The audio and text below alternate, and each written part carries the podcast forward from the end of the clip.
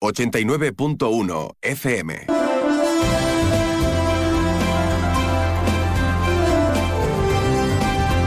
Más de uno Campo de Gibraltar con Salvador Puerto.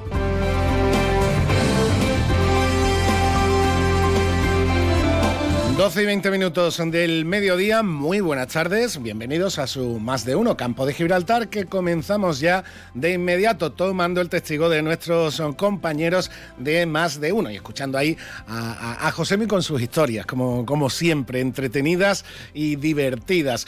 Bienvenidos a este Más de Uno Campo de Gibraltar de hoy jueves 21 de diciembre, día de, del solsticio de invierno en el hemisferio norte. Es decir, hoy comienza oficialmente el invierno, aunque no lo parezca, porque desde luego no lo parece. Vaya día de, primavera que tenemos hoy otra vez con eso sí, un poquito más de frío de los últimos días, pero mire usted, es que estamos ya en 21 de, diciembre, parece que no, pero hoy entra ya oficialmente y astronómicamente hablando el invierno en el hemisferio norte de nuestro planeta, en el hemisferio sur estamos, eh, están en el solsticio de verano, con lo cual a todos aquellos que viven más para abajo del Ecuador, más al sur del Ecuador, pues feliz verano.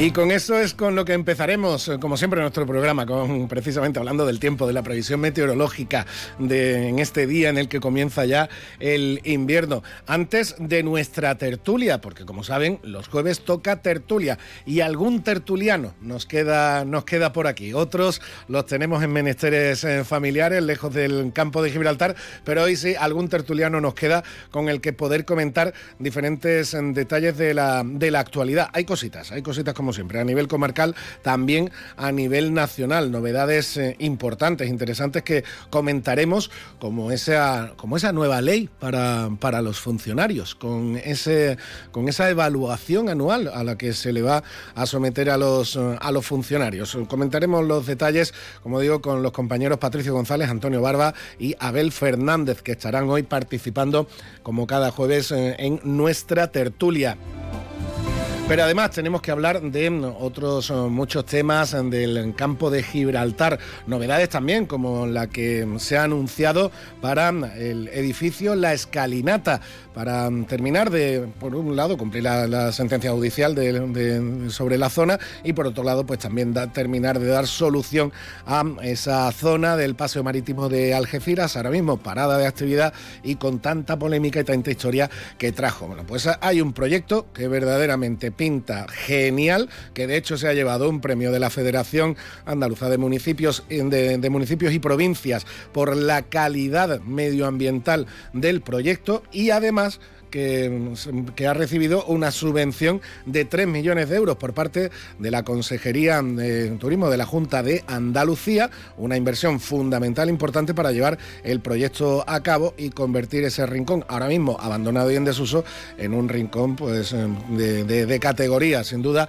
para la ciudad de Algeciras. Lo comentaremos también a lo largo de nuestro programa. Como conoceremos también nuevas experiencias y nuevas aventuras empresariales en el campo de Gibraltar. Una muy interesante. Recorridos por el Parque Natural de los Alcornocales, pero en buggy eléctrico. Sí, un buggy como, como esto de los de los típicos del campo de golf, etcétera, pero adaptado a recorrer senderos, con lo cual imagínense todas las aplicaciones que tiene a nivel turístico y sobre todo también para aquellas personas con problemas de movilidad, que no pueden transitar los senderos de, de forma habitual, ni en bici, ni andando, etcétera, ya sea por edad o por algún problema físico, pues pueden hacerlo en estos buggies eh, eléctricos de bajo impacto. Serán algunos de los asuntos que trataremos en los próximos minutos de radio y de compañía que siempre les ofrecemos aquí en Onda Cero Algeciras. Antes de todo eso, nos quedamos, eh, como decía, con la previsión meteorológica que como cada jornada de lunes a viernes nos traen nuestros compañeros de la Agencia Estatal de Meteorología. En el día de hoy es eh, concretamente es concretamente Marta Alarcón. Marta, buenas tardes. Muy buenas tardes. En la provincia de Cádiz tendremos cielo poco nuboso con temperaturas en ascenso alcanzando 17 grados en Algeciras, 16 en Cádiz, Arcos de la Frontera, Jerez de la Frontera y Rota y de cara a mañana seguiremos con un ambiente despejado salvo en el área del estrecho donde se esperan intervalos de nubes bajas. Las temperaturas subirán alcanzando 19 grados en Arcos de la Frontera y Jerez de la Frontera, 18 en Rota o 17 en Cádiz y Algeciras. El viento será de noreste, es una información de la Agencia Estatal de Meteorología.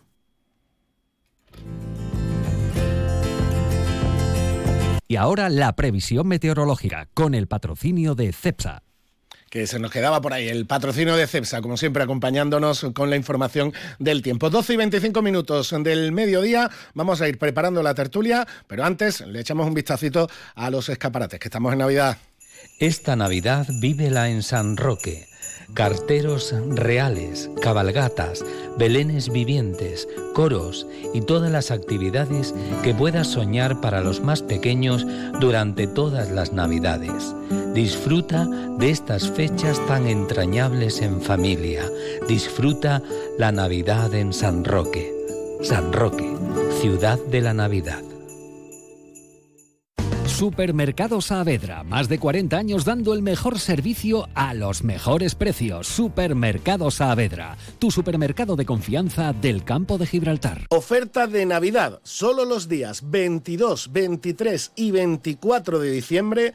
Lomo alto, añojo el pozo, 14,99 el kilo.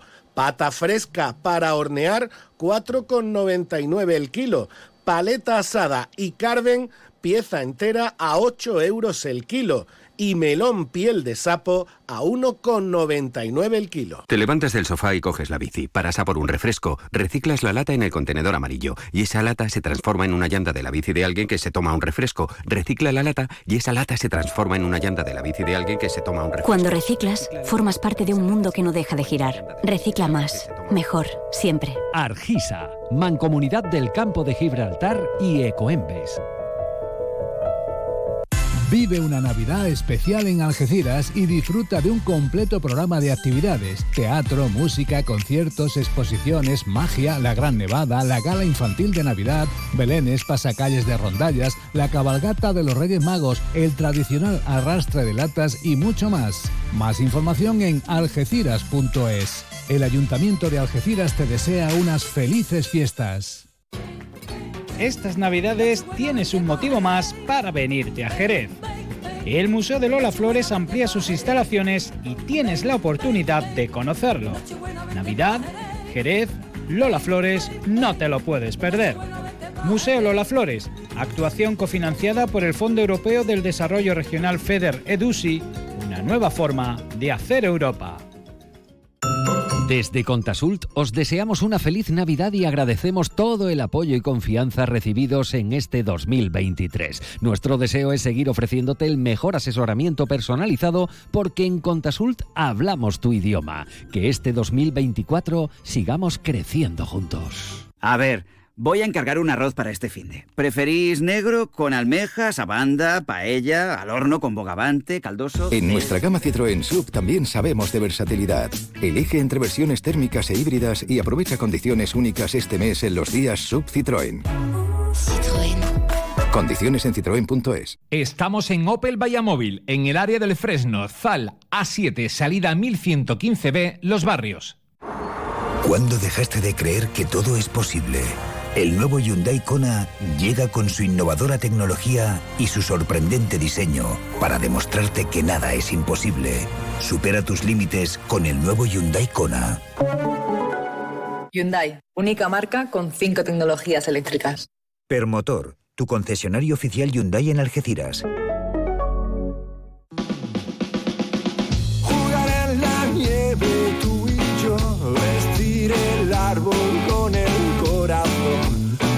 Besos de turrón.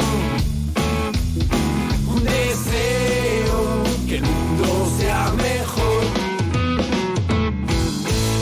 Onda Cero te desea felices fiestas.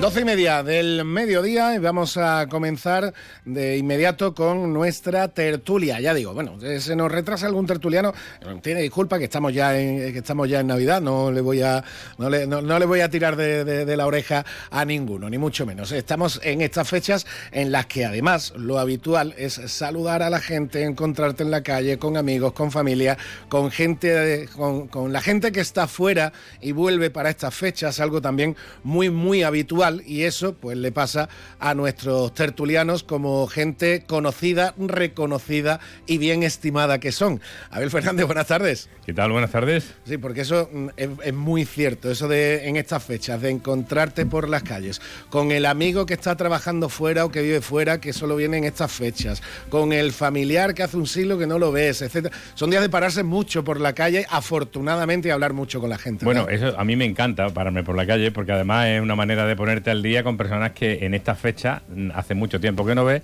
pero además que es imposible de evitarlo porque es que estamos en unas fechas que tenemos todo como un chute de alegría, de ganar de ver a los demás, de social- socializar con aquellas personas que queremos. Así que la calle se está convirtiendo, eh, vamos, en un paraíso para los que nos gustan las relaciones sociales. Las relaciones sociales para las que tampoco hace falta las redes sociales, que ayudan, pero que ya muchos nos centramos na- nada más que en eso. Mucha calle. Antonio Barba, buenas tardes. Hola, buenas tardes. ¿Cómo- Bueno, No sé de qué estáis hablando, pero me opongo. Maratón, es que él viene de maratón. Sí, sí, sí, viene, viene, viene, de, viene de maratón y viene precisamente eso, de la calle, de lugar de encuentro ahora con gente de toda la vida, de mucho saludo, de mucho abrazo. Hay que tener cuidado, que mira cómo está Gibraltar con el tema de la, COVID, pero afortunadamente podemos volver a hacerlo, ¿eh? que ya parece que lo de la COVID es de hace un siglo y fue muy cercano y todavía muy reciente. Ciertamente, hay que tener muchísimo cuidado, estar tapadito, estar con. Bueno, tapadito no, precaución al respecto. Pero ayer lo estaba yo pensando porque eh, yo creo que se ha normalizado. Quiero decir, tampoco tenemos que ser demasiado alarmistas. El cupo de, de alarma en relación a la, a la entidad del- de la enfermedad. Que la enfermedad está ahí, quiero decir, que el COVID está ahí y que el COVID es un es un es un es un- una gripe, una modalidad de gripe, como yo lo creo que lo, lo puedo considerar.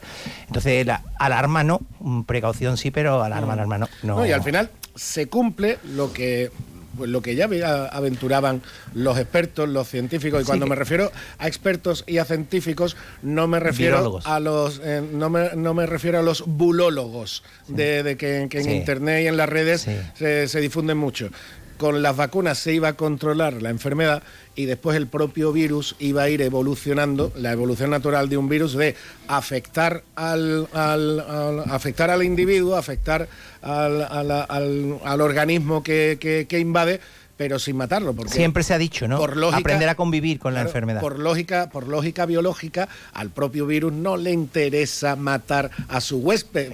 Lo, lo que, lo que le interesa es que el huésped siga vivito coleando y pueda, y pueda esparcirse. Y al final es lo que se está produciendo. Lo que, con lo que sí hay que pre- preocupa- eh, preocupación y hay que tener precaución también, aparte de la COVID, que sigue estando ahí, es con la gripea. Porque viene, si es Fuerte. cierto, viene que viene Bueno, muy bueno, yo como me decía el otro día un gran, gran, gran médico que mm, tiene una experiencia brutal en muchísimos años y que tenemos la suerte de tener en la zona, aunque ya está jubilado, Francisco García Fuentes, eh, lo que hay es que eh, toma mucho más el sol como los antiguos. O sea, alimentarnos bien, Siempre volvemos a lo mismo. cuidarnos y que vivimos en una sociedad en la que estamos muy reservados en los espacios, en las casas, tal. Hemos pedido contacto con el sol, con la naturaleza y, y parece que somos más débiles que nuestros abuelos que comían dos veces al día, estaban perfectos, tuve fotos de principio de año y la obesidad no existía, de principio de año, principio de siglo, la obesidad no existía, estaba todo el mundo fit,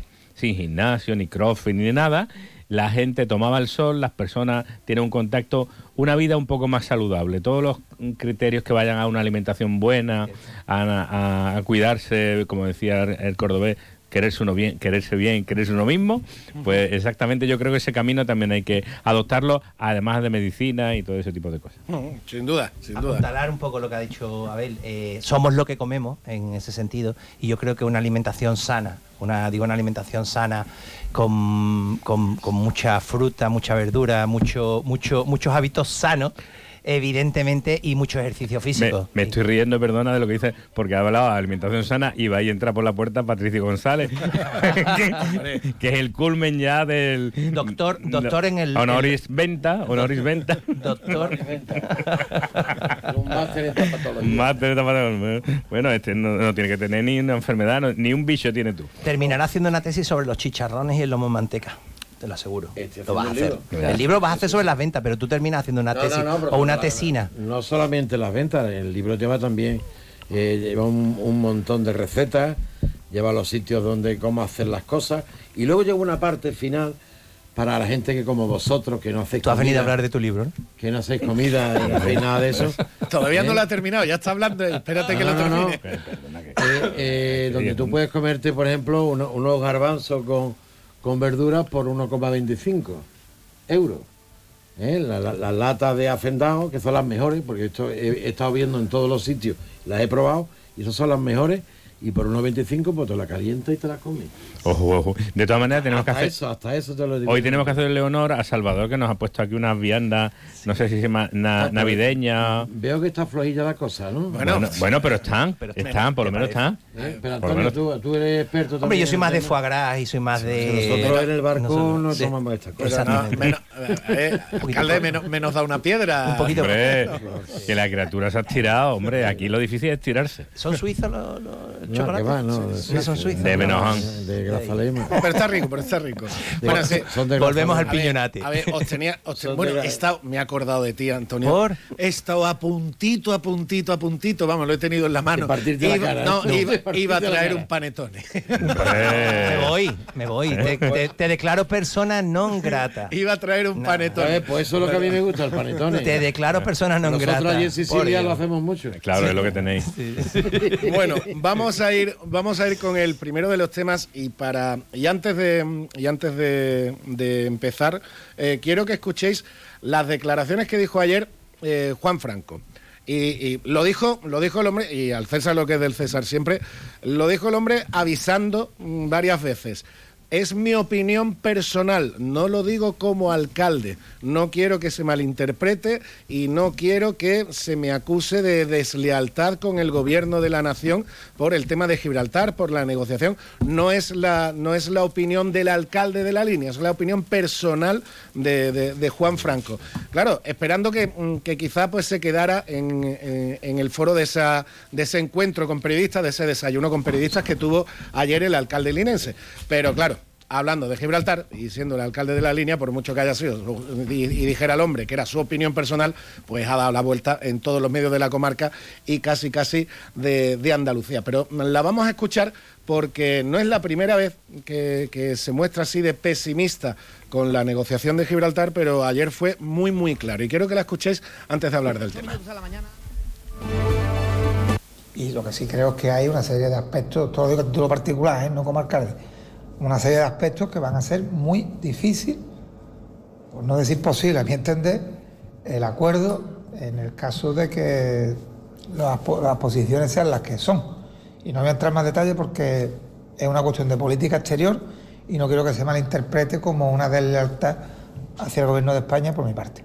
Lo dijo, lo dijo, lo habíamos escuchado, muy elegante, matizando claramente eso, pero al final es su opinión, una opinión muy pesimista con los acuerdos. Hombre, teniendo en cuenta que la negociación se iniciaba el año pasado, que primero se dijo antes de Semana Santa está esto hecho, antes del verano está esto hecho, antes, y estamos ya 21 de diciembre y todavía no está terminado, por ahora al alcalde de la línea, a los que tenían esa opinión pesimista, pues como aquel anuncio de las lavadoras, el tiempo le está dando la razón, ¿no? Yo voy a opinar al respecto sin tener, evidentemente, que duda cabe que no tengo conocimiento de, los de los objetos de negociación y quiero decir de lo- los órdenes del día y las reclamaciones o las reivindicaciones por ambas partes. Las, evidentemente, las presupongo. Entiendo que será el aeropuerto será un, un escollo, el tema del control, el control de la, de la frontera será un escollo el tema, eh, en el tema de, de- de los cuerpos y fuerzas de seguridad del Estado.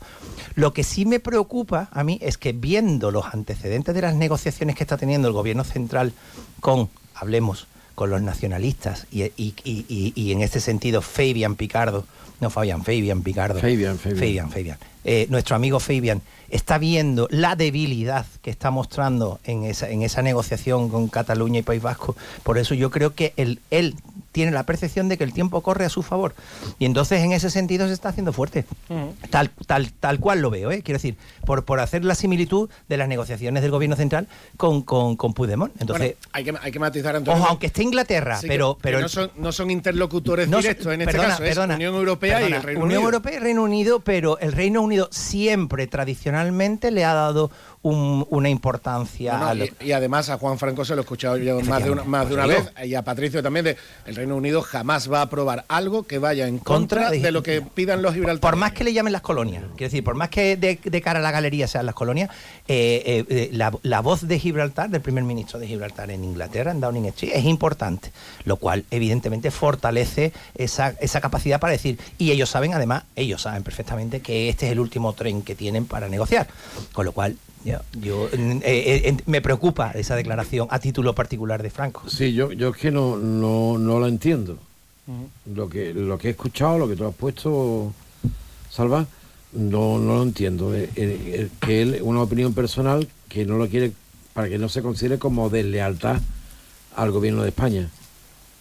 Vamos a ver, ¿deslealtad sobre qué? Si es que el problema no está en el gobierno de España. El, Sí, problema, sí, el pero- problema no está, el problema está en que eh, Fabián Picardo, como tú dices, dice que de policía española nada en el fronte. eh, que la Que es europea, la- eh, que no es española, que- que es europea. Que es europea, que puede, puede estar un policía polaco. español, o puede estar un polaco, puede estar. frontera con que- Europa. pero que no estamos hablando de deslealtad al gobierno de España. El gobierno de España está en esa posición que es la que tiene que tener.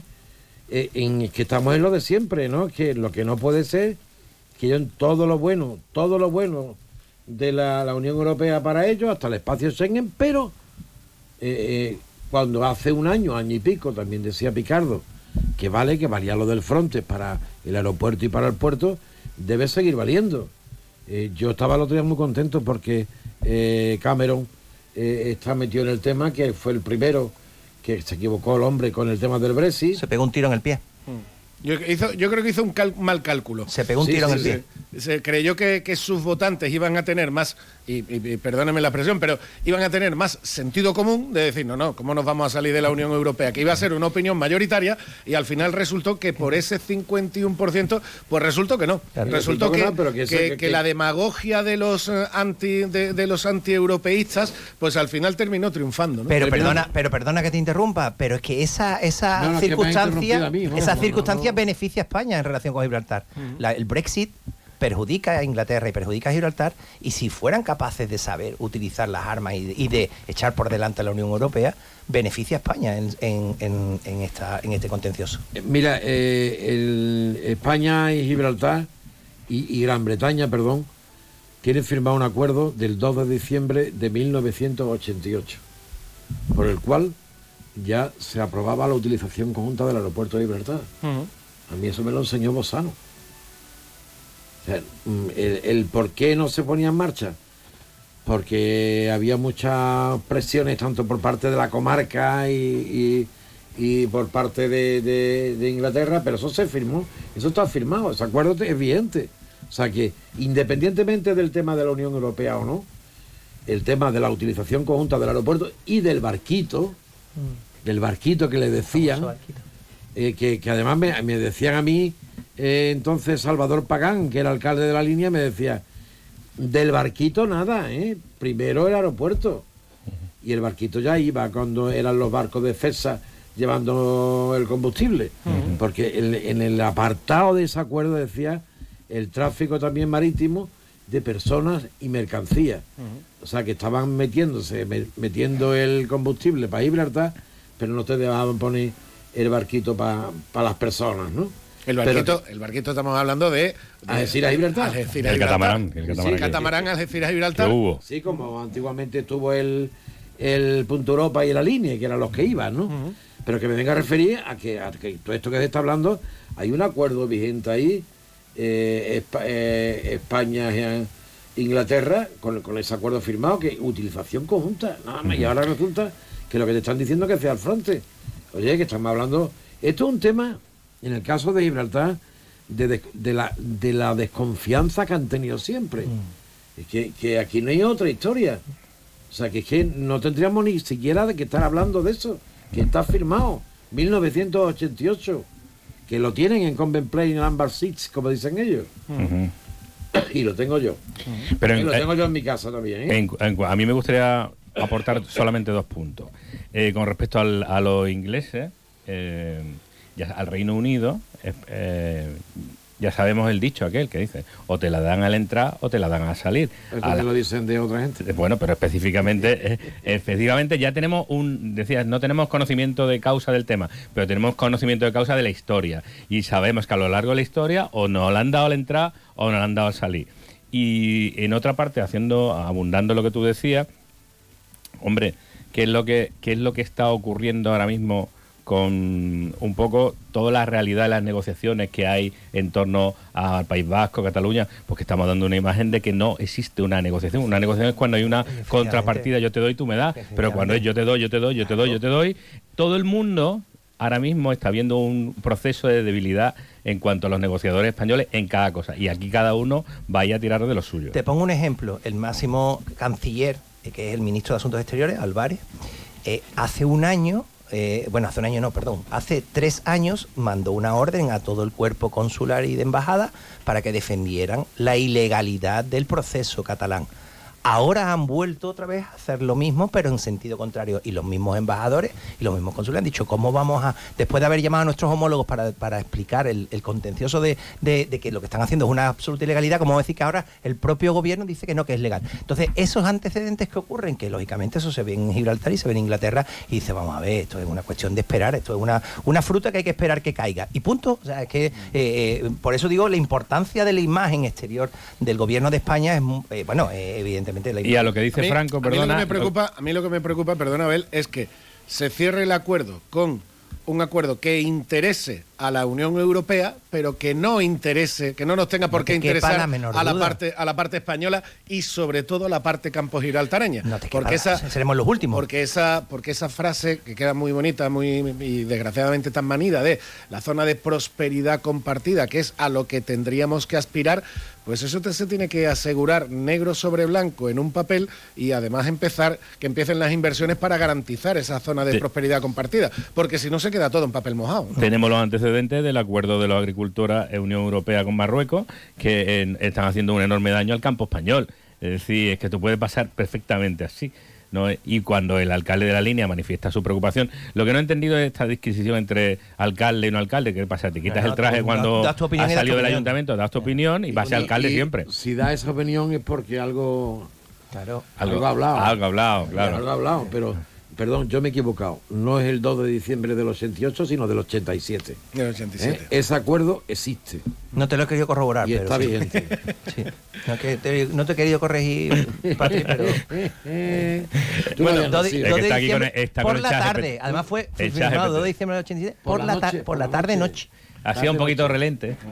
Bueno, 2 y 48 minutos ya. Me vais a permitir que le haga un repasito a los escaparates y No, vamos a tomar una chevesita en Palmones. en Eh, algún ah, sitio. pero Sí, ahora, o, o donde, donde encarte. Donde Palmone, Palmone hay muchos sitios buenos Por para eso no, de los que tenéis ahí. ¿eh? Eh, y Patricio, voy a empezar la siguiente ronda del próximo tema contigo, como alcalde que fuiste.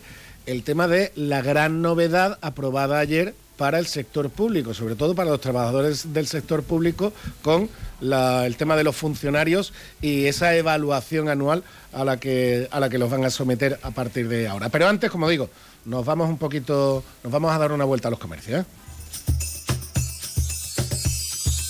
Onda Cero. Feliz Navidad. Vive una Navidad especial en Algeciras y disfruta de un completo programa de actividades. Teatro, música, conciertos, exposiciones, magia, la Gran Nevada, la gala infantil de Navidad, belenes, pasacalles de rondallas, la cabalgata de los Reyes Magos, el tradicional arrastre de latas y mucho más. Más información en algeciras.es. El Ayuntamiento de Algeciras te desea unas felices fiestas. Cambia el mundo y pásate a la energía limpia. Si quieres ahorrar en tu factura de la luz, en Leroy Merlin Los Barrios realizaremos tu proyecto de placas solares y aerotermia. Ven y nuestros profesionales realizarán tu presupuesto en menos de 72 horas. Además, nos encargamos de gestionar tus subvenciones y licencias. Pregunta condiciones en tienda. Leroy Merlin da vida a tus ideas. ¿Buscas dónde celebrar el fin de año? En el Hotel Alborán ya puedes reservar para vivir tu noche vieja a lo grande. Elige, ¿solo cena de gala? ¿Solo cotillón? ¿Los dos? ¿O paquete completo con alojamiento incluido? Como siempre, nos adaptamos para que des tu mejor bienvenida al año nuevo. Infórmate en el 956 63 28 70 o en hotelalboranalgeciras.com. Esta Navidad regala Algeciras. En las empresas de Apimeal encontrarás todo lo que necesitas estas fiestas. Alimentación, moda, joyerías, descanso, mobiliario, decoración, peluquerías, estética, mercado de abastos. Disfruta en familia del ocio, la gastronomía, la cultura y el patrimonio de tu ciudad. Y todo al aire libre. Consulta la programación en apimeal.es y redes sociales de Apimeal. Felices fiestas. Disfruta en Algeciras Centro Comercial Abierto. Los científicos dicen que es imposible diferenciar un grito de temor de uno de emoción. Porque lo que temes te hace sentir. Cupra Formentor por 280 euros al mes con MyRenting. Entrada 7.863 euros. También híbrido enchufable. Consulte condiciones en SEAT Turial, Carretera Nacional 340, kilómetro 108, Los Pinos, Algeciras. Felices fiestas. Nueve minutitos nos quedan para hablar de, este, de este asunto y, como digo, teniendo la ventaja y la suerte de tener aquí a un, a un alcalde eh, histórico de, de- Algeciras, pues hoy vamos a hablar de sector público y de, funcionarios. Hablamos, por ejemplo, de los funcionarios de la, la administración local. Eh, ¿Qué te ha parecido, conociendo perfectamente el sector público como, como, lo has, co- como lo has conocido, Patricio, qué te parece la medida?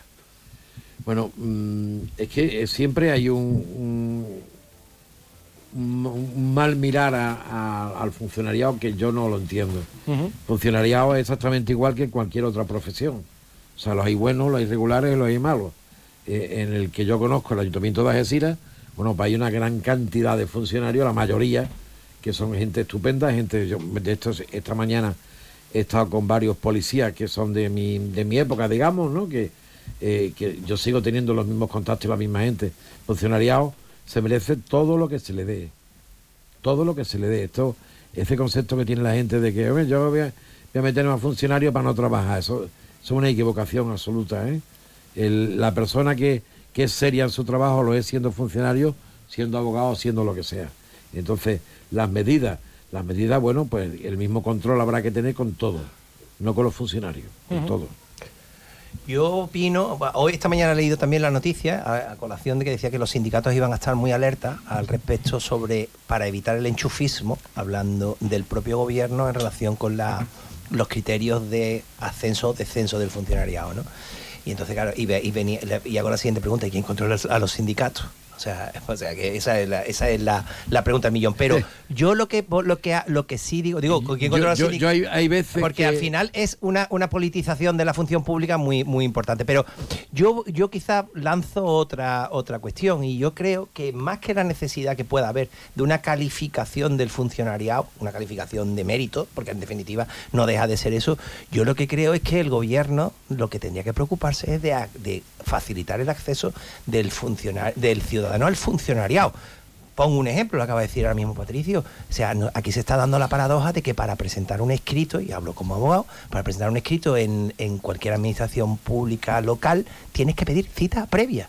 Eso no- local y no local también. ¿eh? bueno, no quiero decir, vamos, ya te digo, pero que tener, o sea, se ha llegado a un punto en el que yo, por ejemplo, Una que- que- subdelegación que- del que gobierno como abogado, como también, abogado, ¿eh? como abogado, nosotros nos movemos con plazos, mm, los plazos son los plazos, lo que lo que da la, la norma la norma administrativa y entonces mm, lo que em, después del COVID ha habido un antes y un después en el COVID y la función pública se ha separado, no, es que ha puesto un muro en relación con, con el funcionario, con el administrado. Entonces, yo lo que creo es que eh, eh, el, admi- el gobierno Pero se eso- tiene que preocupar de, fa- de acercar de nuevo. Eso otra vez. no es el Entonces, funcionariado. claro, claro, no, digo, digo que, estoy, que estoy lanzando una eso en el sentido de decir que no me preocupe yo del funcionario, que me preocupe de que la administración se acerque al, al, al eso y facilitar si cabe, porque lo que se están poniendo son trabas y trabas y trabas y trabas. Entonces, a mí eso, bueno, evidentemente, todo lo que sea mm, examinar la calidad del funcionario me parece bien, pero lo que hay, que- lo que hay que examinar es la calidad de la propia administración, que sea separado. A, a mí lo que Ah, me preocupa... Perdona, a esta altura, em, porque me ha ocurrido a mí esta semana pasada,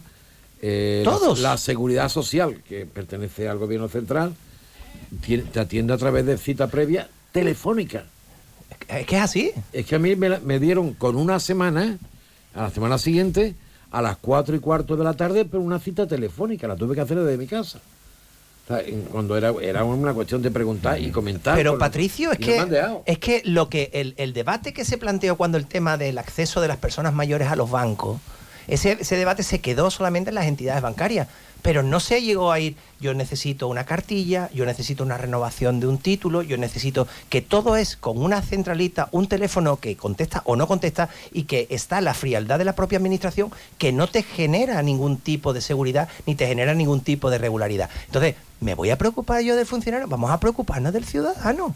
En Cádiz tengo yo el título del máster de profesor de historia en la subdelegación del gobierno porque no me lo pueden enviar para acá, tengo que ir a recogerlo a Cádiz. Yo me he pegado un año y pico para una renovación Pero, de pero la eso, familia numerosa. eso es la tristeza.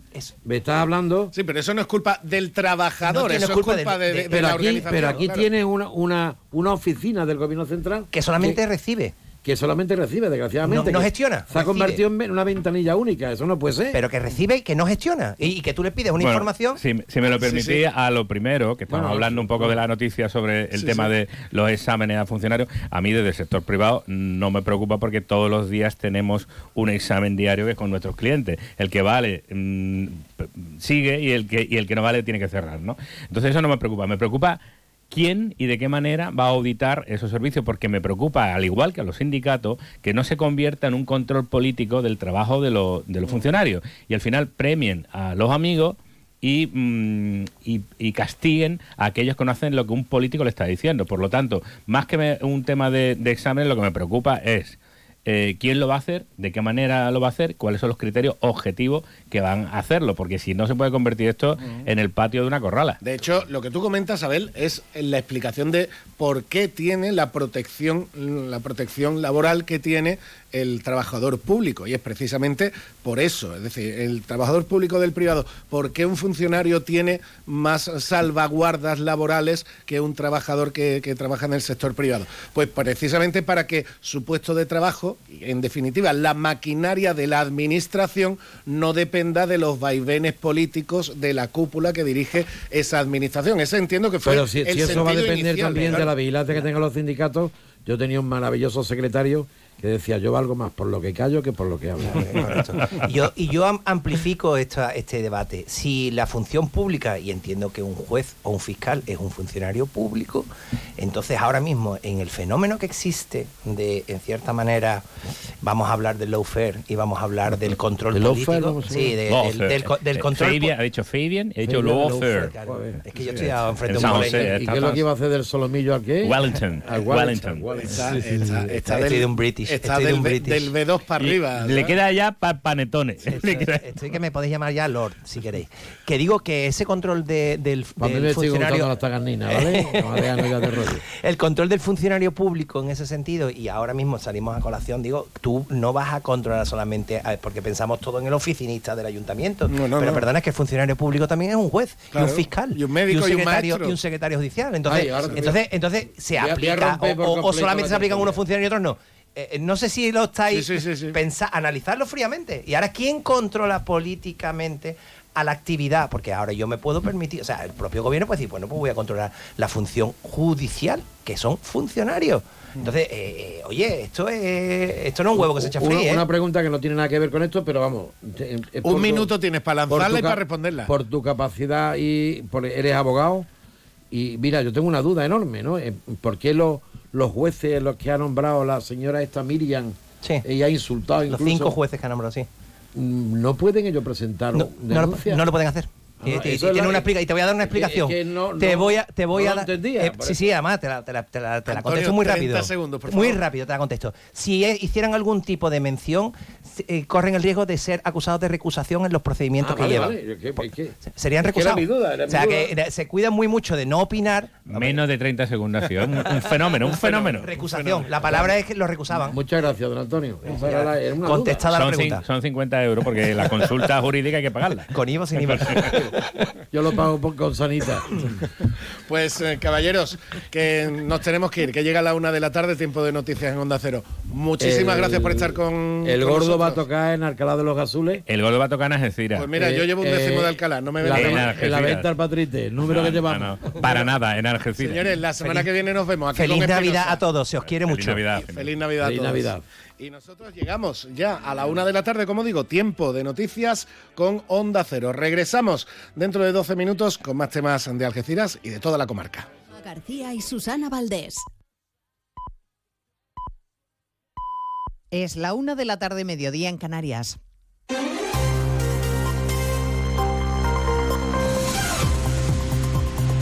Noticias en Onda Cero.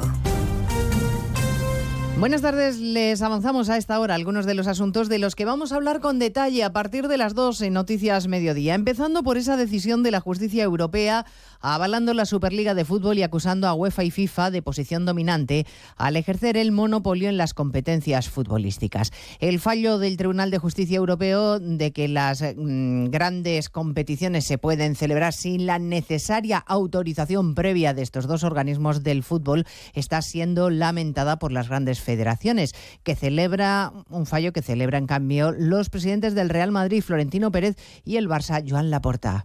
Los clubes vemos plenamente reconocido nuestro derecho a proponer e impulsar las competiciones europeas que modernicen nuestro deporte y atraigan a los aficionados de todo el mundo.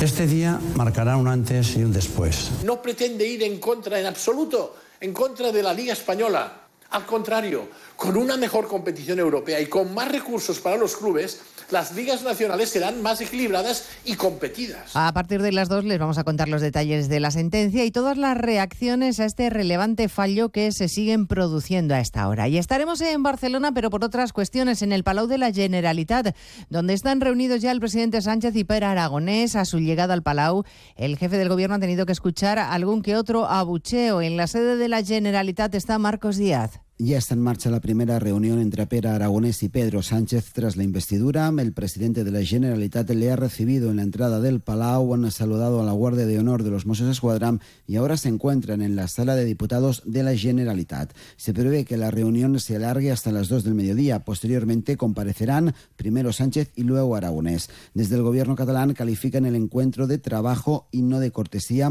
aunque reconocen que hoy no se llegará a ningún acuerdo. En todo caso, el presidente catalán quiere ponerse manos a la obra con los compromisos de investidura y pondrá sobre la mesa la financiación propia para Cataluña, el traspaso de cercanías y el referéndum independentista. Se espera comparecencia efectivamente de ambos por separado cuando termine el encuentro, como apuntaba Marcos Díaz. La otra cita será la de mañana en el Congreso entre el presidente Sánchez y el líder de la oposición, Núñez Feijó, que en realidad se hace muy poquitas ilusiones. Hoy ha estado en Antena 3.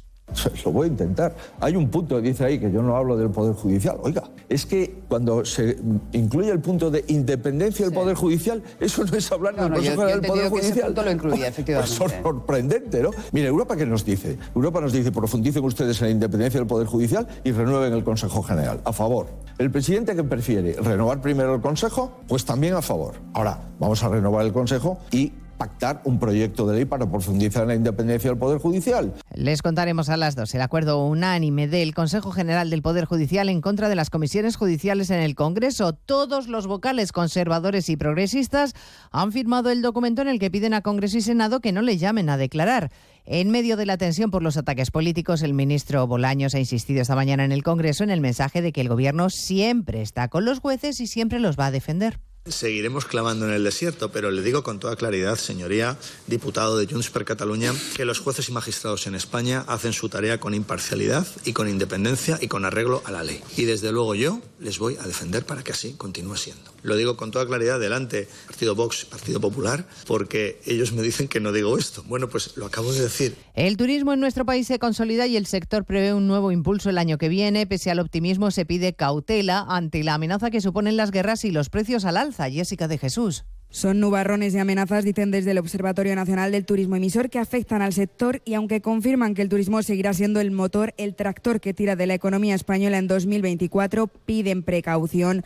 Josep Belles es el director general de Veroni. No obstante, dentro de esta eh, de este positivismo, de, esta, de este buen rollo que hay en el sector, hay algunas voces pues que creemos que hay que mm, ir poco a poco, ser más cautelosos, no lanzar las, las eh, campanas al vuelo. El ritmo de crecimiento se ralentizará el año que viene, pero las cifras seguirán siendo buenas. Las agencias de viaje esperan ya para esta temporada que entra una subida en todo tipo de reservas. Y además todo listo en el Teatro Real de Madrid para el sorteo de la Lotería de Navidad que les contaremos mañana en Onda Cero en un programa especial a partir de las 8 de la mañana. Sepan que Madrid es la región en la que más veces ha tocado el gordo, 83 en concreto, y que en cambio en Melilla no ha caído nunca el primer premio. De todo ello hablaremos en 55 minutos cuando resumamos la actualidad de este jueves 21 de diciembre. Elena Gijón, a las 2, Noticias Mediodía.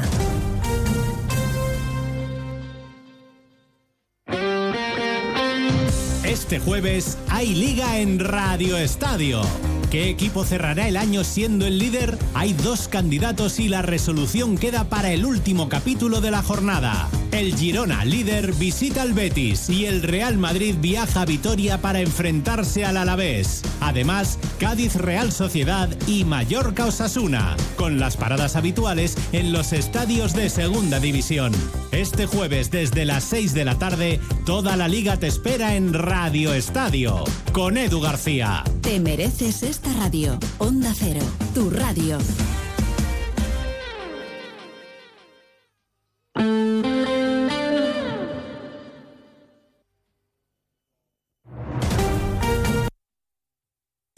Andalucía, Onda Cero.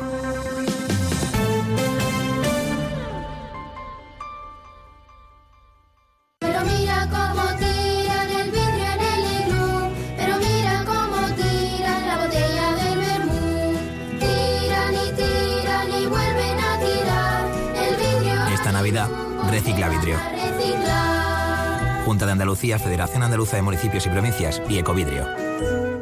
Termina el año en verde con los Social Energy Green Days. Llévate 200 euros en tu batería virtual con Quiroluz, con seguro todo riesgo incluido los dos primeros años y grandes descuentos con hasta 25 años de garantía en todas nuestras instalaciones de primeras marcas. Pide tu cita al 955 44 11 11 o socialenergy.es. La revolución solar es Social Energy.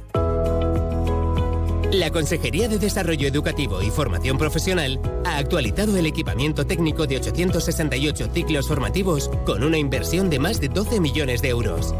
Andalucía apuesta por la formación profesional. Proyecto y difusión financiado por Fondos FEDER. Junta de Andalucía. Sobre todo, Onda Cero Andalucía. En Onda Cero, Noticias de Andalucía. Jaime Castilla.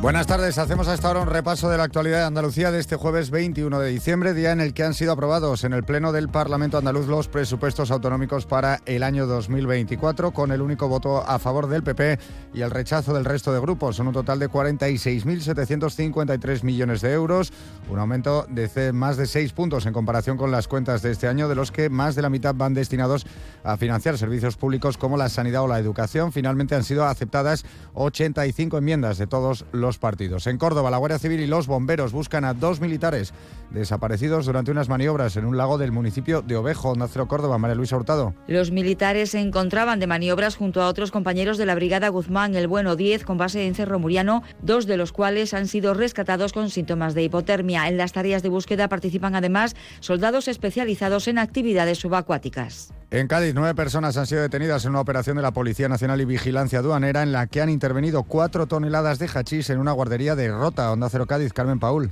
En el registro realizado por los agentes se han intervenido las cuatro toneladas del estupefaciente, además de tres subfusiles y vehículos todoterreno con remolque para transportar la mercancía. Tras ser puestos a disposición judicial, se ha decretado prisión provisional para los nueve arrestados. En Málaga esta noche tiene lugar la tercera edición de la iniciativa Te invito a cenar, en la que un grupo de grandes chefs organiza una cena para 300 personas de colectivos desfavorecidos. Onda Cero Málaga, José Manuel Velasco. La iniciativa está organizada por la Asociación Málaga por Amor y la ONG CESAL de la Compañía de las Obras, que suma como invitados beneficiarios a más de siete entidades sociales, refugiados ucranianos, inmigrantes, personas que viven solas, enfermos o familias con serias dificultades. Seguimos ahora con el repaso de la actualidad del resto de provincias y lo hacemos por Almería. En Almería, la promotora Grupo 21 estafa 20 millones de euros a centenares de almerienses con promociones que estaban proyectadas principalmente en la capital y en el municipio de Roquetas de Mar. Los afectados habrían abonado cerca de 12.000 euros por vivienda a una promotora que ahora no le responde. En Granada, la Guardia Civil ha interceptado de momento a 86 migrantes que han sido desplazados en tres lanchas rápidas hasta la playa de Cambriles, en Castel. Entre los migrantes hay una mujer y cuatro menores. La Benemérita seguía la pista por radar a los delincuentes y ha activado un dispositivo en tierra, pero no han podido detener las lanchas. En Huelva, la Guardia Civil investiga a un padre como cooperador necesario de un supuesto delito contra la seguridad vial. Los agentes observaron como el pasajero gesticulaba con ambos brazos de forma extraña, como si estuviera dando instrucciones al conductor. Se procedió a su parada, resultando ser que el conductor de la motocicleta era un menor de 13 años y el pasajero era su padre. En Jaén, la Consejería de Empleo concederá ayudas por el sobrecoste energético a 2.400 empresas de la provincia. Una firma del sector del plástico de Alcalá la Real percibirá 1,2 millones de euros de un total cifrado en más de 13 millones. Y en Sevilla esta noche vuelven los serenos a las calles del centro entre las 11 de la noche y las 6 de la mañana. Un total de 20 agentes cívicos, que así se llaman, repartidos en parejas, patrullarán con el objetivo de informar, sensibilizar y promocionar el civismo para fomentar la buena convivencia entre la ciudadanía y el buen uso de los bienes públicos y privados de la ciudad. Más noticias de Andalucía a las 2 menos 10 aquí en Onda Cero.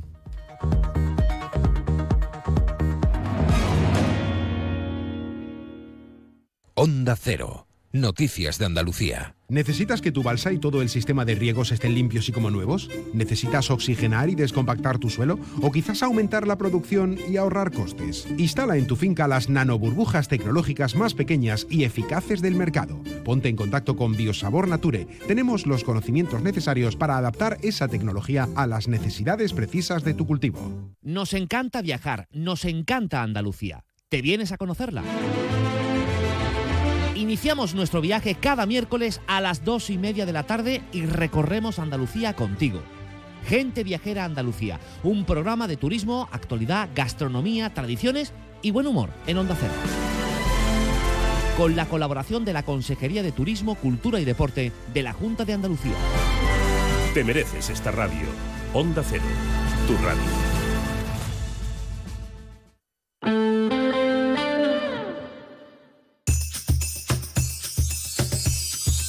Onda Cero. Feliz Navidad.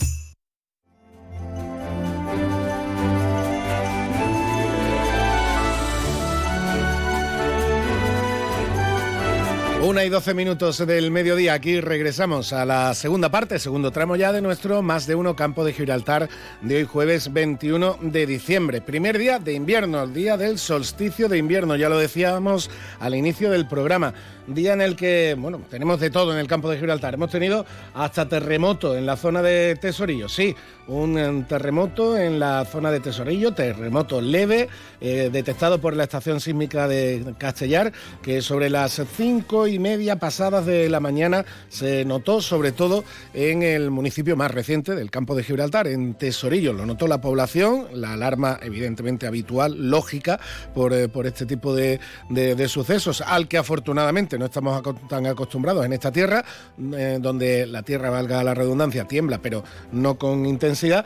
Eh, sí, la alarma, la- el susto, pero afortunadamente ha quedado en, en anécdota porque no se han reportado daños materiales importantes, tampoco se han reportado ni mucho menos daños, eh, daños personales. Esta ha sido una de las noticias de la jornada que, por cierto, adelantan los compañeros del diario Europa Sur, este terremoto sufrido en esta madrugada en Tesorillo.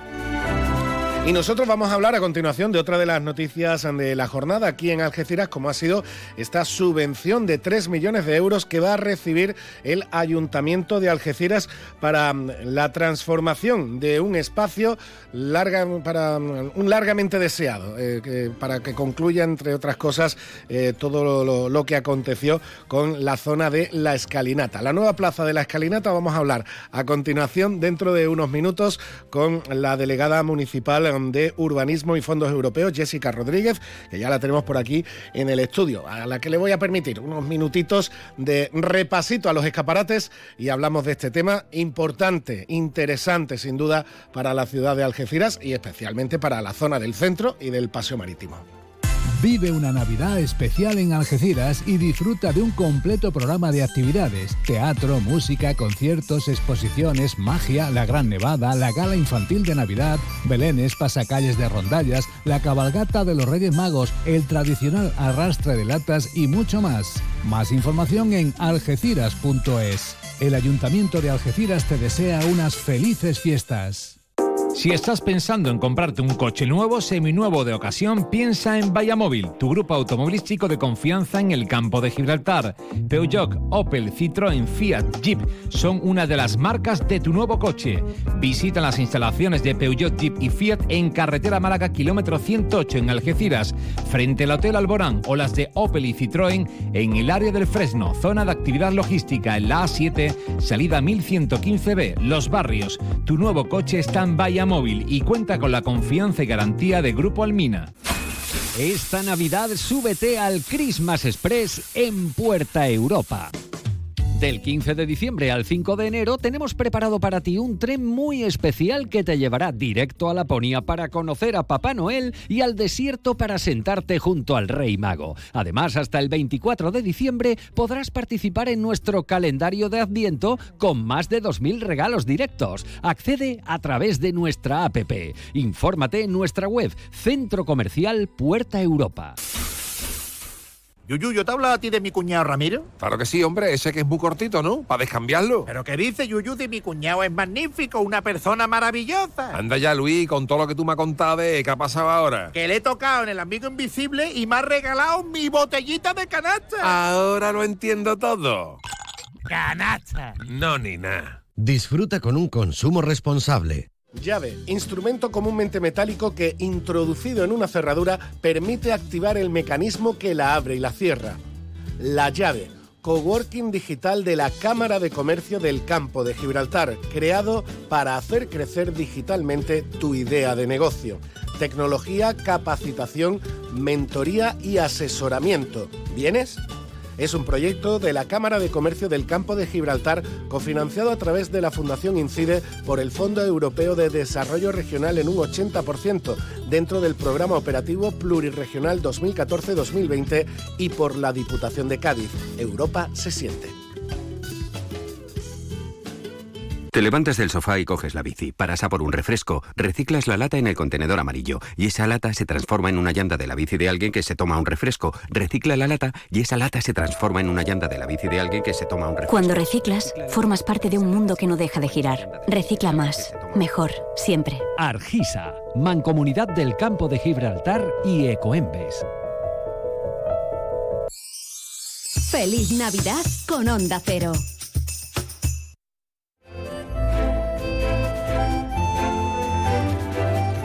Una y 17, ya estamos de vuelta de este, de este paseíto comercial que, hemos hecho antes de eh, hablar de uno de los temas de la jornada, sin duda. Una gran noticia para Algeciras, gran noticia también para el ayuntamiento por el espaldarazo económico que supone recibir una subvención de 3 millones de euros para el proyecto de transformación de la Plaza de la Escalinata. Ayer lo presentaban dos tenientes de, alcalde, dos tenientes de alcalde del eh, ayuntamiento de Algeciras, la delegada de Turismo, Susana Pérez Custodio, y la delegada de Urbanismo y Fondos Europeos, Jessica Rodríguez, a la que tenemos aquí en el estudio. Jessica, buenas tardes. Muy buenas tardes a los dos y buenas tardes a todos los que nos están oyendo. Bueno, mm, después de, toda la historia de, la escalinata, de una historia muy polémica, muy larga, con mm, desagradables efectos al final para la ciudad y para, para, lo- para los vecinos, para los ciudadanos, sobre todo aquellos que además vivían eh, al lado, etcétera.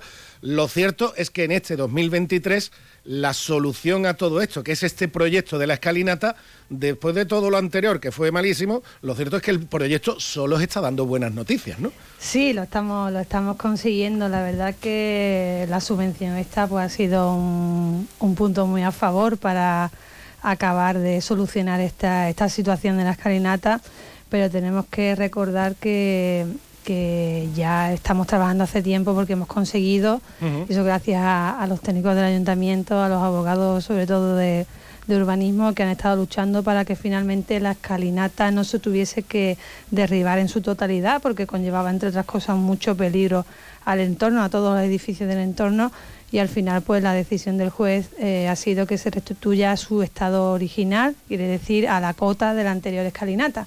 Por lo que eso ya fue un paso muy muy importante porque no, no solo es la, la cuantía no económica que había que desembolsar, que es muy diferente, sino el, el- el poner en riesgo la seguridad de, de todos los vecinos del entorno. Eso era un tema que nos preocupaba mucho y definitivamente el juez, una vez que hicimos una contratación externa de ingenieros especialistas y calculistas en estructura, eh, pudo comprobar que, que de- que efectivamente podía peligrar si derribábamos el, el parking en su totalidad. Por lo que eso fue el paso, digamos, más importante para nosotros porque lo que prima es la seguridad de los vecinos.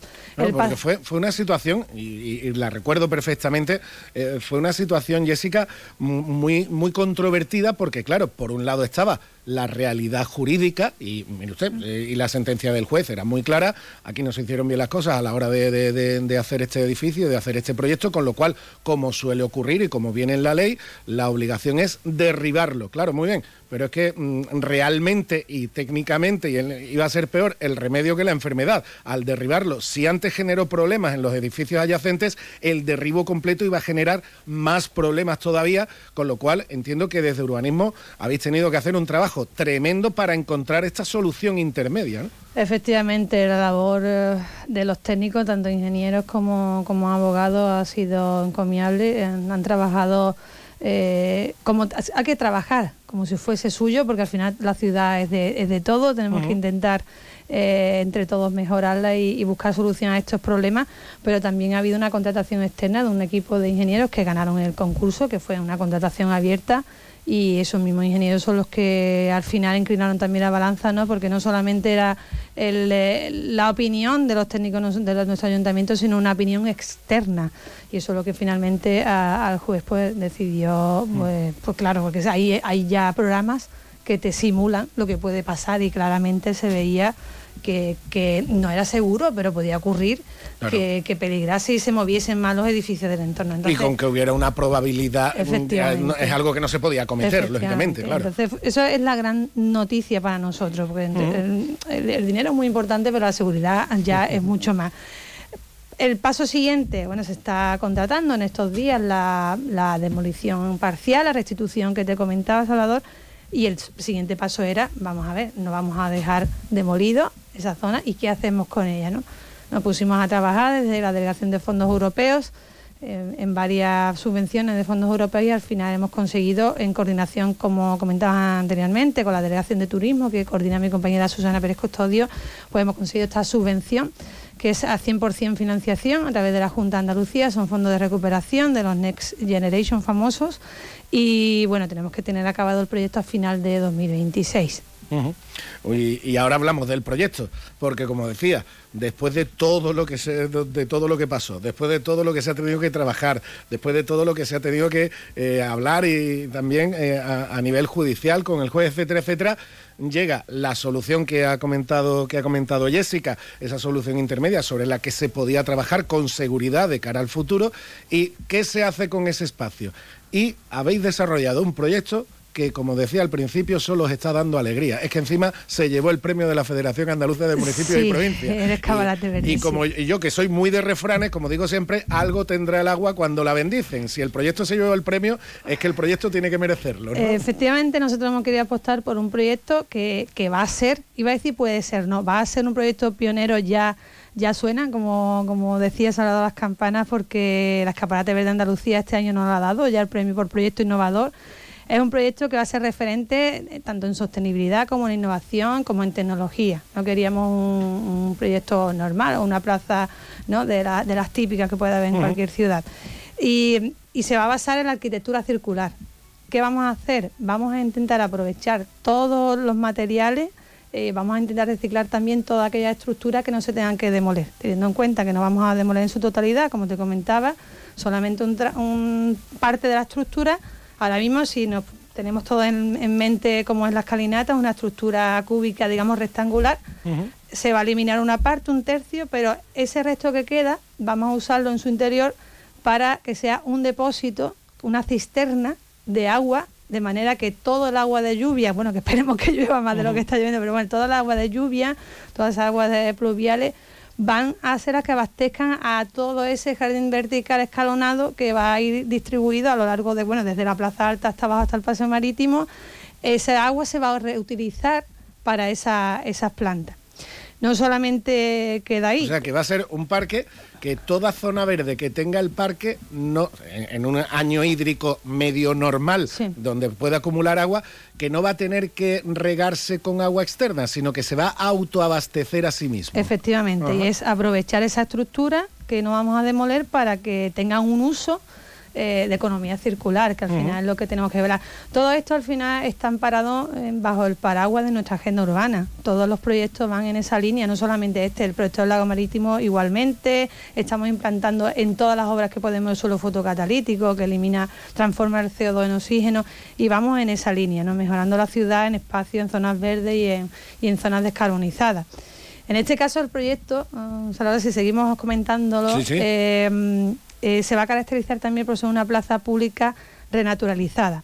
Además de todos esos árboles de gran porte y todas esas plantas que llevará, eh, hemos apostado por la implantación de, de unas pérgolas bioclimáticas de microalgas, eh, que son microorganismos que hacen la fotosíntesis mucho más rápido y transforman mucho más CO2 en menos tiempo que otras plantas en oxígeno, de manera que ese espacio, ese jardín vertical, en muchas de las zonas, pues van a ser sumideros de carbono, apostando por esa descarbonización, eh, yendo en la línea de bueno, la zona baja emisiones, porque va a estar en un entorno de zona baja emisiones.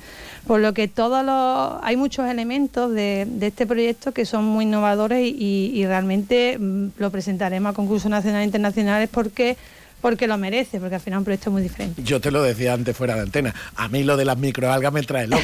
Yo cuando leí lo de las microalgas Sí. dije, "Bueno, ¿esto qué es? Sí, sí, Pero- sí.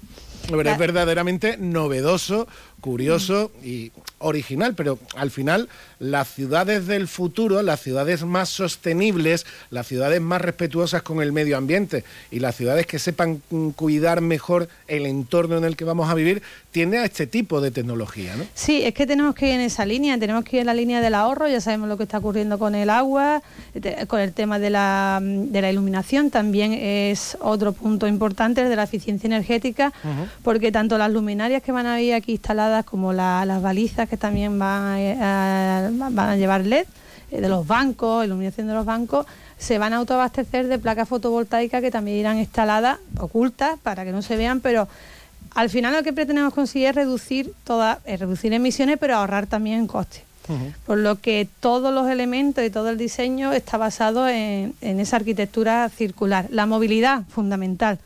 No solamente va instalado un ascensor, como, como tenía hasta ahora, sino que eh, ese diseño de los diferentes niveles escalonados que va a llevar la, la plaza, no sé si has tenido la oportunidad de ver la infografía, eh, va, está diseñado a través de una rampa de manera que cualquier persona pueda acceder, de- sea la- tenga la movilidad que tenga, va a poder acceder de, de forma igualitaria a cualquier zona de, del- y disfrutar de esa zona de descanso, ¿no? que van a tener wifi también, por cierto, y, y la idea es crear eh, que se llevará mucho los espacios coworking al aire libre y Ujú. también las vistas, ¿no? que al final va a tener esa zona.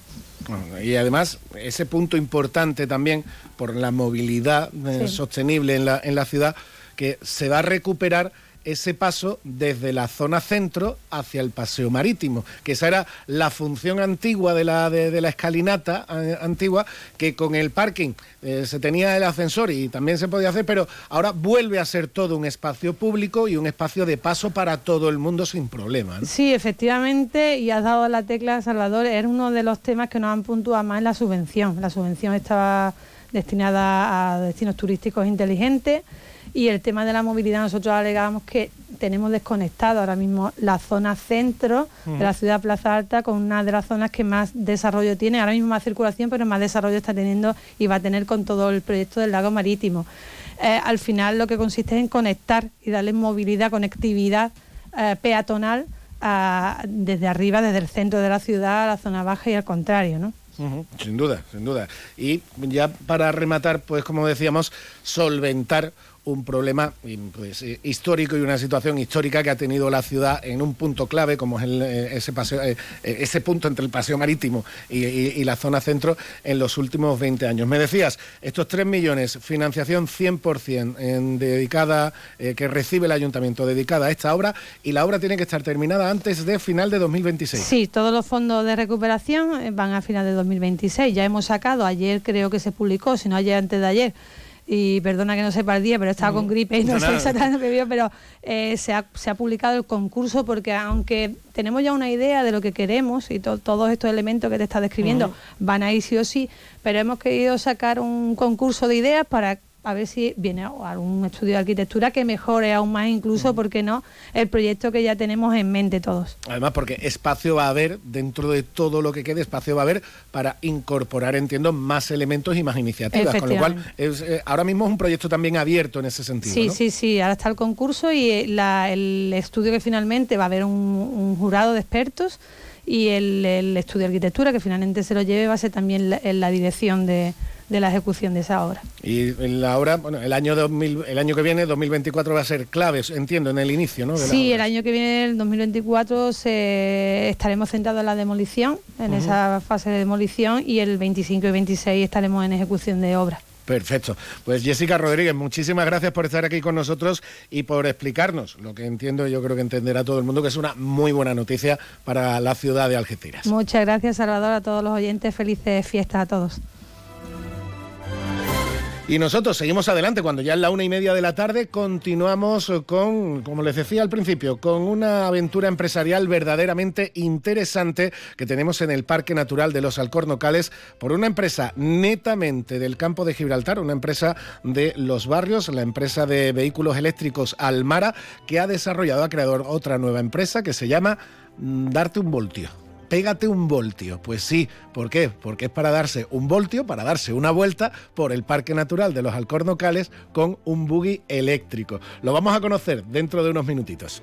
Vive una Navidad especial en Algeciras y disfruta de un completo programa de actividades, teatro, música, conciertos, exposiciones, magia, la Gran Nevada, la gala infantil de Navidad, belenes, pasacalles de rondallas, la cabalgata de los Reyes Magos, el tradicional arrastre de latas y mucho más. Más información en algeciras.es. El Ayuntamiento de Algeciras te desea unas felices fiestas. No te pierdas las condiciones excepcionales de financiación en todos los modelos Opel. ¿Demasiado rápido? Es que son los flash days de Opel, así que mejor date prisa. Condiciones excepcionales de financiación en todos los modelos Opel, solo hasta el 20 de diciembre. Financiando con Stellantis Finance hasta el 20 de diciembre. Consulta condiciones en opel.es. Estamos en Peugeot Vallamóvil, en carretera Cádiz-Málaga, kilómetro 1118, Algeciras. Continúe recto y salte en marcha del avión. Haga un cambio de sentido. Sumérjase en el mar y busque el tesoro de la civilización secreta. Ahora SEAT también te lleva a la ciudad ahogada, a Manhattan o donde tú quieras. Estrena con SEAT Flex y llévate una PlayStation 5 de regalo. La grandeza nace de los pequeños momentos. SEAT. Consulte condiciones en SEAT Turial, Carretera Nacional 340, kilómetro 108, Los Pinos, Algeciras. Ven a conocer Cadidiet Biomarket, el mayor supermercado ecológico del campo de Gibraltar, con más de 3.000 productos de alimentación bio, alimentos sin gluten, veganos, frutas y verduras bio, cosmética natural, productos de limpieza ecológica y suplementos. Todo lo que necesitas para que tú y tu familia os alimentéis de forma saludable. Estamos en la calle principal del polígono industrial La Menacha, en Algeciras. Abrimos de lunes a viernes de 9 a 2 y de 4 a 7 y sábados de 9 a 2. Teléfono 956 631510. Contamos con aparcamiento propio. Cash, el ahorro familiar, el supermercado para toda la familia y el pequeño comercio. Cash, el ahorro familiar, tu cesta de la compra más económica. Oferta de Navidad, solo los días 22, 23 y 24 de diciembre Lomo alto, añojo el pozo, 14,99 el kilo. Pata fresca para hornear, 4,99 el kilo. Paleta asada y carven pieza entera a 8 euros el kilo y melón piel de sapo a 1,99 el kilo. Felices fiestas.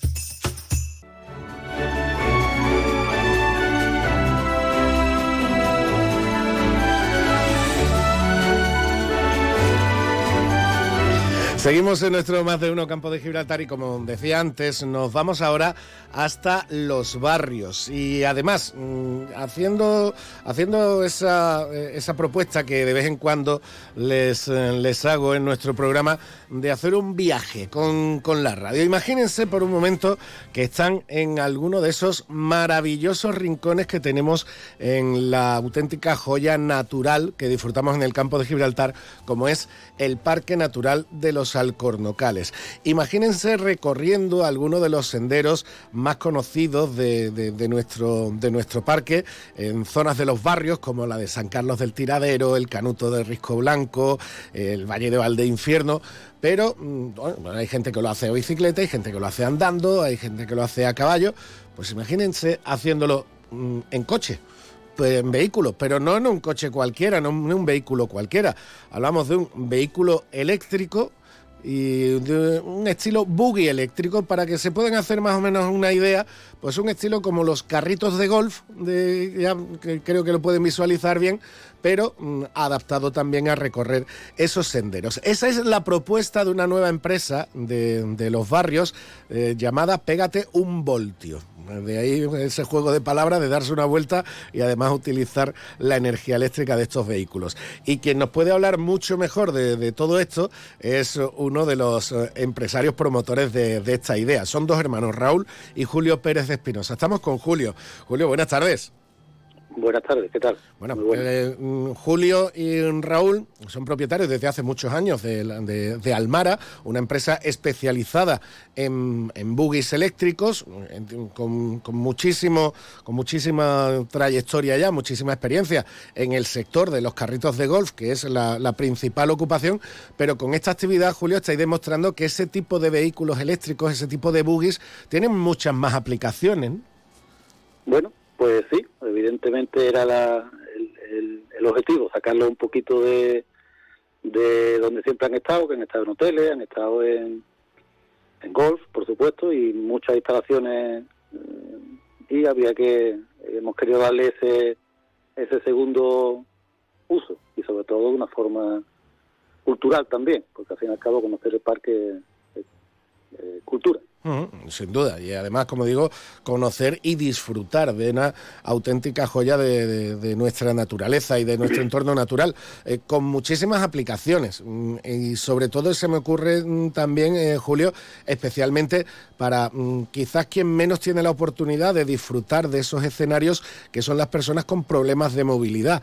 Con vuestra empresa, con este Pégate un Voltio, pues eh, esas, esas personas que desafortunadamente tienen esos problemas de- de- movilidad o alguna discapacidad, pueden verse en, en- mitad de la, de- de- del sendero de San Carlos del Tiradero, que no es algo muy habitual para ellos, ¿no?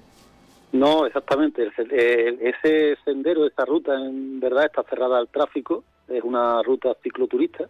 Se puede hacer en bicicleta o andando. Y claro, la- el parque, con muy buen criterio, tiene, tiene limitado el acceso. Nosotros lo solicitamos hace un tiempo. eh, todo esto empezó hace más de dos años.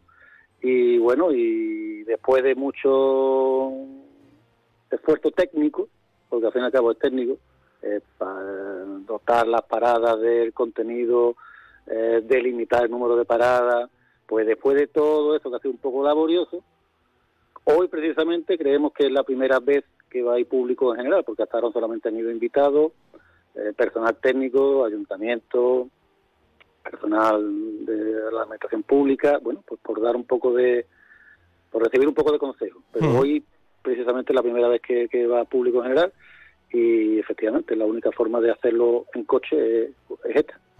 En- Entiendo que mm, no ha tenido que ser fácil conseguir los permisos del, parque, porque evidentemente eh, la dirección del parque tiene la obligación de, proteger el entorno al máximo, pero claro, vuestros vehículos, estamos hablando que tienen un impacto mm, sobre el entorno natural mínimo. Son vehículos eléctricos, no producen emisiones contaminantes, apenas hacen ruido. Mm, Claro, son vehículos muy adaptados a este entorno. ¿no?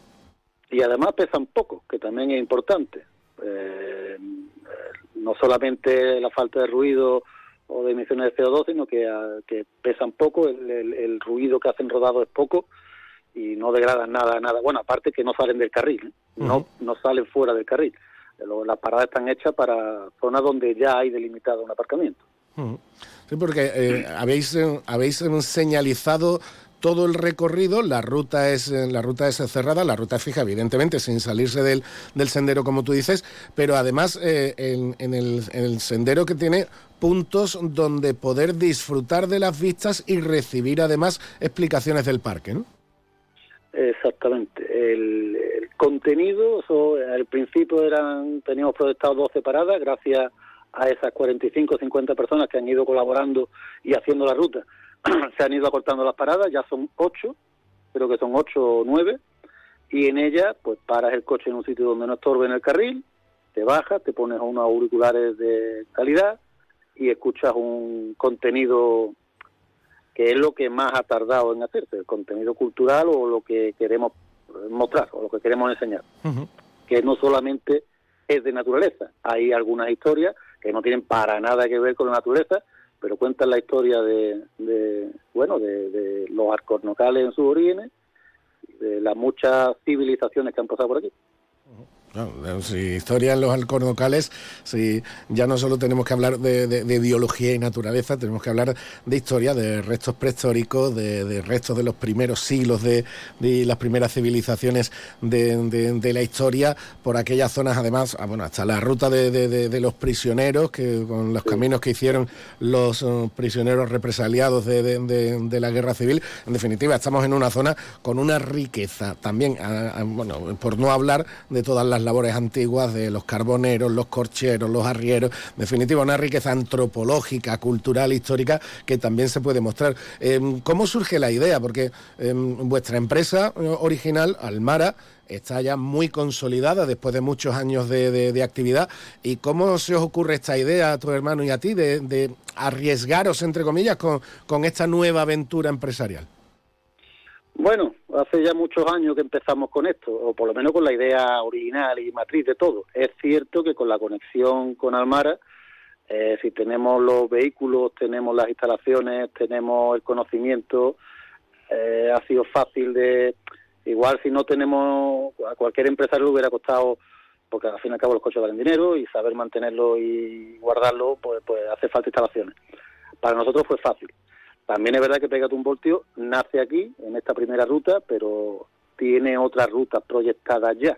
Igual en el año 2024 podemos decir que tenemos unas tres o cuatro más. Y algunas no están ni en la provincia de Cádiz. Entonces, eh, Pégate un Voltio será en un futuro eh, rutas guiadas en vehículos eléctricos, algunas será por entorno natural como este y otros serán, pues a lo mejor en ciudades. Pero de cualquier forma, intentando dar un contenido muy, muy cultural y alejado de lo que es el turismo común. Por ejemplo, si fuéramos a Granada, no enseñaríamos la Alhambra, por ejemplo, que es lo que más famoso es de allí. Pero Granada tendrá otros encantos que el turista, eh, cuando visita, igual no ve. Pues Eso- ese era el tema. Esos, era el esos encantos escondidos que tiene seguro cada sitio, claro. Claro, claro. Bueno, ho- hoy me has comentado, hoy es ya la primera salida con público, hoy ya es la después de las primeras experiencias piloto con, con expertos, con técnicos que os han ido asesorando. eh, ¿Cómo está siendo la demanda de de esta primera salida de público? ¿Qué demanda ha tenido? ¿Cómo, cómo son las, las perspectivas, Julio? Pues el otro día, hablando con, con una persona de turismo de, de precisamente el Ayuntamiento de los Barrios, eh, si técnicamente está todo muy, muy, muy, muy bien organizado, los coches son tienen todo su sistema, mm, está todo geolocalizado, radio, eh, quizás esta parte más de marketing y comunicación, eh, porque claro, no tenía sentido hacer una grandísima campaña de marketing y comunicación si no teníamos organizado el tema de la ruta. Entonces, esa segunda fase ya final de marketing y comunicación la estamos empezando ahora. Con lo cual, eh, tenemos tiempo, no vamos con prisa. También sabemos que es invierno, sabemos que es Navidades, que aunque los coches hay algunos cerrados y otros son abiertos, eh, lo bueno, bueno de la ruta, eh, quizá en estas fechas pues no sea lo más idóneo. Por eso vamos sin prisa, pero sin pausa. Perfecto, perfecto. Pues, Julio, ya para terminar, mm, dentro de ese sin prisa pero sin pausa, quien esté escuchando eh, ahora mismo la entrevista y quien le apetezca la idea y se le haya encendido la bombillita, ¿dónde y cómo puede contactar con Pégate un Voltio? Pues en la web, en la web, pégateunvoltio.es, eh, se abre, hay una, una pequeña central de reserva, elige el día, elige el coche, si es de dos plazas o de cuatro plazas, y, y pincha y reserva. Acepta las condiciones de, bueno, tan fácil como cualquier otra, vamos, que no es ni más ni menos que eh, lo único que a lo mejor por ser un espacio natural protegido, pues la- las condiciones de uso son un poco más estrictas. No correr, no fumar, lo típico dentro de un parque natural tan valioso como el que tenemos. Eh, y ya está, lo acepta y, y el día que, que quiera, pues habrá otros señores allí con otra familia, irán todos a, guiados, siempre por un guía, y a disfrutar y a conocer el campo, la- el parque. Perfecto. Pues Julio, muchísimas gracias por presentarnos. Invitado está, Salva, ya te lo digo de antemano. No, no, ya sa- sabes, sabes que el voltio me lo, me, me lo, me lo tengo que dar. Además, Cuando cono- quieras, conociendo la, la- la belleza de, de la zona, sin duda visitarlo con uno de esos buggies tiene que ser una experiencia. Pues muchas gracias por presentarnos la iniciativa y que tengáis mucha suerte, que para eso es una empresa además netamente del campo de Gibraltar. Muchas gracias, Julio. A ti, Salvador, a ti. Centro Comercial Bahía Plaza. Siente el cine a lo grande. Butacas VIPs, sonido envolvente, pantallas únicas. Odeon Experience en Bahía Plaza. Suena bien, ¿verdad? En Bahía Plaza ponemos la tecnología a tu alcance con el cine del futuro. Vívelo, siéntelo. Estamos en el polígono de Palmones. Cine a lo grande. ¿Cuándo dejaste de creer que todo es posible? El nuevo Hyundai Kona llega con su innovadora tecnología y su sorprendente diseño para demostrarte que nada es imposible. Supera tus límites con el nuevo Hyundai Kona. Hyundai, única marca con cinco tecnologías eléctricas. Permotor, tu concesionario oficial Hyundai en Algeciras. Esta Navidad regala Algeciras. En las empresas de Apimeal encontrarás todo lo que necesitas estas fiestas. Alimentación, moda, joyerías, descanso, mobiliario, decoración, peluquerías, estética, mercado de abastos. Disfruta en familia del ocio, la gastronomía, la cultura y el patrimonio de tu ciudad. Y todo al aire libre. Consulta la programación en apimeal.es y redes sociales de Apimeal. Felices fiestas. Disfruta en Algeciras Centro Comercial Abierto. Vive una Navidad especial en Algeciras y disfruta de un completo programa de actividades, teatro, música, conciertos, exposiciones, magia, la Gran Nevada, la gala infantil de Navidad, belenes, pasacalles de rondallas, la cabalgata de los Reyes Magos, el tradicional arrastre de latas y mucho más. Más información en algeciras.es. El Ayuntamiento de Algeciras te desea unas felices fiestas. ¿Quieres saber cómo funcionan las leyes de la atracción? Prueba el nuevo Peugeot i308 100% eléctrico con hasta 413 kilómetros de autonomía y descubre su irresistible fuerza de atracción al conducirlo. Peugeot i308 100% eléctrico. ¿Hasta dónde te llevará su atracción? Estamos en Peugeot Vallamóvil, en carretera Cádiz-Málaga, kilómetro 1118, Algeciras. A ver, ¿qué estás haciendo? Para, para, para. Préstame atención que una subvención para tu empresa. Sin pagos ni papeleos. Hasta 12.000 euros para ti. Llámanos al 956-662-942 o entra en ayudas2023.com. Llevamos más de 3 millones de euros tramitados. Date prisa, que los fondos son limitados. Recuerda, ayudas2023.com. Agencia Hawkins. Onda Cero les desea felices fiestas.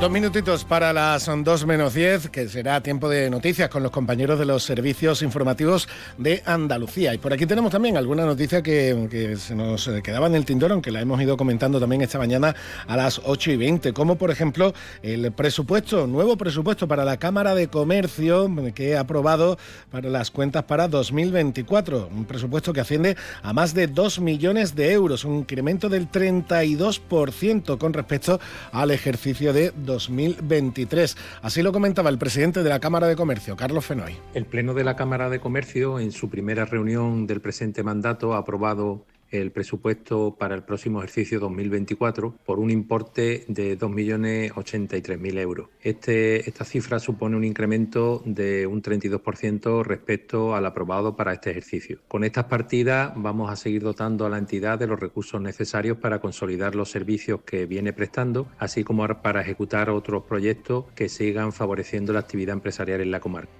Proyectos de los que hablaremos, evidentemente, aquí en Onda Cero. Y ya tenemos también representantes de los Reyes Magos en la línea de la Concepción. Los presenta la delegada municipal de festejos, Mercedes Atanet. En primer lugar, de Melchor, que en este caso su representante es Miguel Ángel Urbano López. Tenemos aquí a Gaspar, al representante de Gaspar, Juan Andrés López Ruiz, y nuestro representante de Baltazar, en este caso es Manuel Hermógenes Jiménez Pérez. Y la estrella de Oriente, que será la reina de la velada de este año, Rebeca Docampo. Con esto llegamos a las 2 menos 10, tiempo de noticias en Onda Cero. Mañana estamos de vuelta. Hasta mañana.